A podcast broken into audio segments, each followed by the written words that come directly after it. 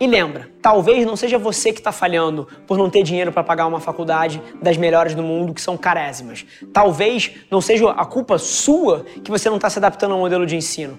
Talvez, assim como eu, o modelo do ensino tenha fracassado com você. Esse aqui é o highlight do CMO Playbook. Que nunca na história existiu um momento tão bom para você materializar os seus sonhos no mundo real. Eu acredito nisso profundamente. E eu acredito que a internet, esse veículo que conecta a gente nesse exato momento, é a grande plataforma para isso acontecer. E eu fiz isso através de conteúdo, marketing e comunicação, e eu queria te provocar que tudo que eu fiz passa pelo meu processo de aprender como fazer o uso dessa que é a maior oportunidade da história, na minha visão, para minha carreira. E eu sei que vários de vocês olham para mim como empreendedor, mas não, eu já fui um funcionário também. Eu trabalhava na empresa do meu padrasto, eu era um funcionário. Então, eu queria provocar todos vocês a pensarem que independente da posição que você se encontra na sua carreira, tudo que a gente vai falar aqui é super útil e pode fazer toda a diferença para você. Agora, mais interessante do que só a minha trajetória, ao longo desse processo eu comecei a compartilhar muito dos meus aprendizados.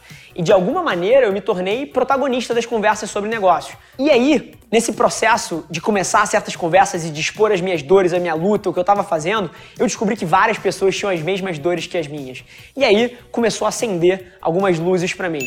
Inclusive, uma dessas pessoas que eu conheci através dessa trajetória, que é o Ricardinho, Ricardo Dias, vice-presidente de marketing da Ambev e uma das maiores mentes da história dentro do tema de marketing, vai estar aqui hoje com a gente e é um prazer sempre estar com ele. É uma das pessoas que eu mais admiro no mundo como ser humano, como executivo, e ele vai estar aqui com a gente hoje. Então acompanha até o final que você vai ter o privilégio de estar com o Ricardinho.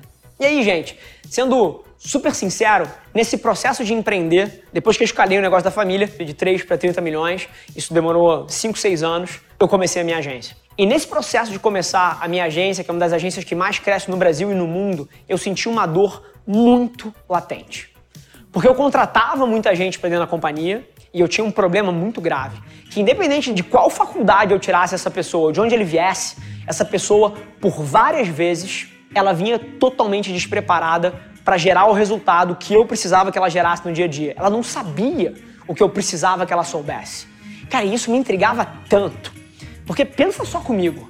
A pessoa, ela investe quatro anos da vida dela e um caminhão de dinheiro para se formar numa faculdade, um ensino superior. Várias delas investem mais dois anos e outro caminhão de dinheiro para fazer uma pós ou um MBA, ou seja, esse filho da puta ficou seis anos investindo um caminhão de dinheiro e de tempo para uma coisa, só uma. Para que na hora que ele sentasse dentro de uma empresa, ele pudesse ser útil, ele pudesse gerar resultado. Seja isso a empresa dele ou a empresa de alguém. E o ensino não entregava isso. E aquilo me deixava maluco. Porque eu pegava as pessoas das melhores faculdades do Brasil, em teoria, com notas excelentes, que tinham MBA, tinham feito não sei o que e tal, e o cara sentava na minha empresa e não fazia nada. E aqui, assim, indo até mais profundamente, cara, mostrando o quão relevante e ao mesmo tempo que você vê as pessoas fechando matrícula, cancelando matrícula, inadimplência no ensino tradicional, você vê as matrículas de cursos à distância subindo. Então, as matrículas de graduações presenciais caindo e as matrículas de ensino à distância subindo quase 20% de lá para cá.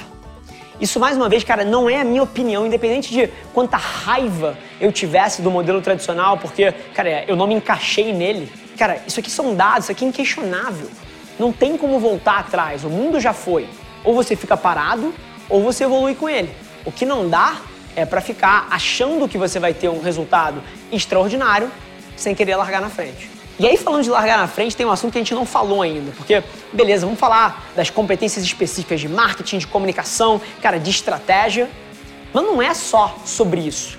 Antes disso, uma das principais defasagens que eu sentia nas pessoas que eu contratava eram as habilidades socioemocionais, os famosos soft skills. Eu não sei se você está familiarizado com isso, mas soft skills, cara, são inteligência emocional, liderança, criatividade, capacidade de gestão, capacidade de controlar suas emoções. É, isso tudo, se eu tivesse que ser sincero, e sendo sincero aqui, cara, a minha carreira foi mil vezes mais construída nessas coisas do que numa habilidade fantástica de redação publicitária ou de direção de arte. A quantidade de sucesso no olhar da sociedade que eu tive com base em competências socioemocionais, soft skills, é enorme. Eu atribuiria, sem sombra de dúvida, tudo que eu construí na vida, mais da metade veio daí. E o resto todo divide o resto. E é curioso porque quando você olha a formação tradicional, ela negligencia isso. Para um marqueteiro que está começando hoje, quais seriam as coisas que você estaria atento se hoje fosse o teu day one? Acho que a maior mudança é que o marketing hoje é muito mais democrático.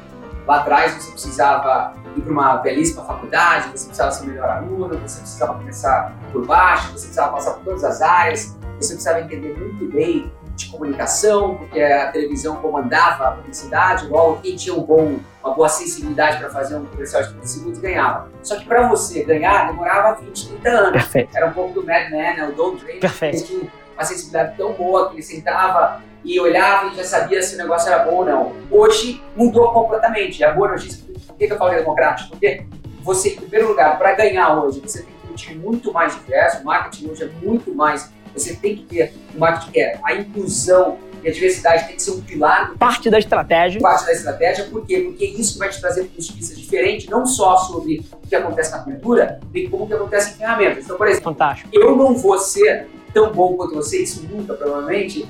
Olha, olha, olha a modesta. Não, porque é, você já vem com a minha filha de 9 anos, ela com certeza vai ser melhor que a gente. Exatamente. Perfeito. Entendeu? Então hoje a boa notícia para quem está nos assistindo, principalmente para quem é mais jovem, vai ter essa oportunidade. E para quem é mais velho, também vai ter outras oportunidades, porque você precisa complementar esse time de mais jovens. Então a democracia é muito maior, na minha opinião, hoje no marco do que era 20 anos atrás. Tem muito mais oportunidade e eu vejo um lugar como esse hoje fazendo a diferença, coisa que eu não tive lá atrás, e é por isso que eu não vou repetir a minha forma, não vou recomendar as pessoas repitam a minha forma. Perfeito. E é interessante, porque você sabe, cara, a, a, equação do valor da educação, cara, certificação, educação, experiência, tudo isso dividido pelo investimento.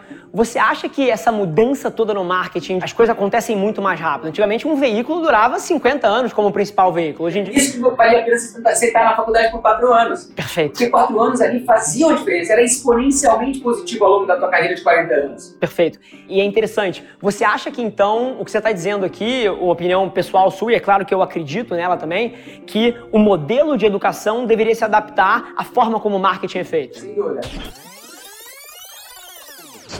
Bom, gente, super feliz que você ouviu esse trecho do The CMO Playbook. Não esquece de se inscrever, sai episódio novo toda segunda-feira, trazendo um grande nome desse mercado para bater um papo comigo. E, sinceramente, independente de você trabalhar especificamente com marketing ou publicidade, eu tenho certeza que tem capacidade de agregar valor para qualquer executivo. Te espero lá. Um abraço.